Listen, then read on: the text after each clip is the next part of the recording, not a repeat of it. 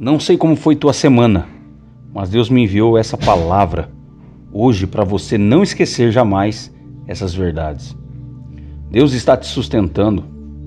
Deus está mantendo suas bases.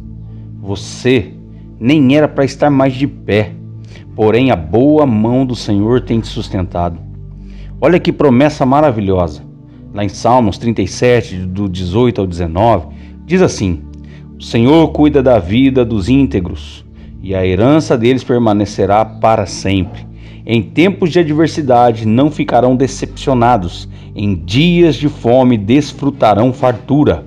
Eu quero te ajudar a enxergar essa palavra, íntegro na sua totalidade. Íntegro, inteiro, incorruptível, intacto, sólido.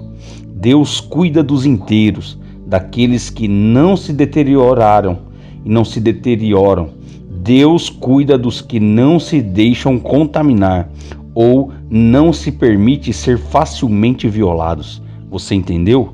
Pegou essa? Não? Continua, avança, mantenha sua fé firme no propósito de Deus para a tua vida. O resto, fique em paz, que Ele vai cuidar.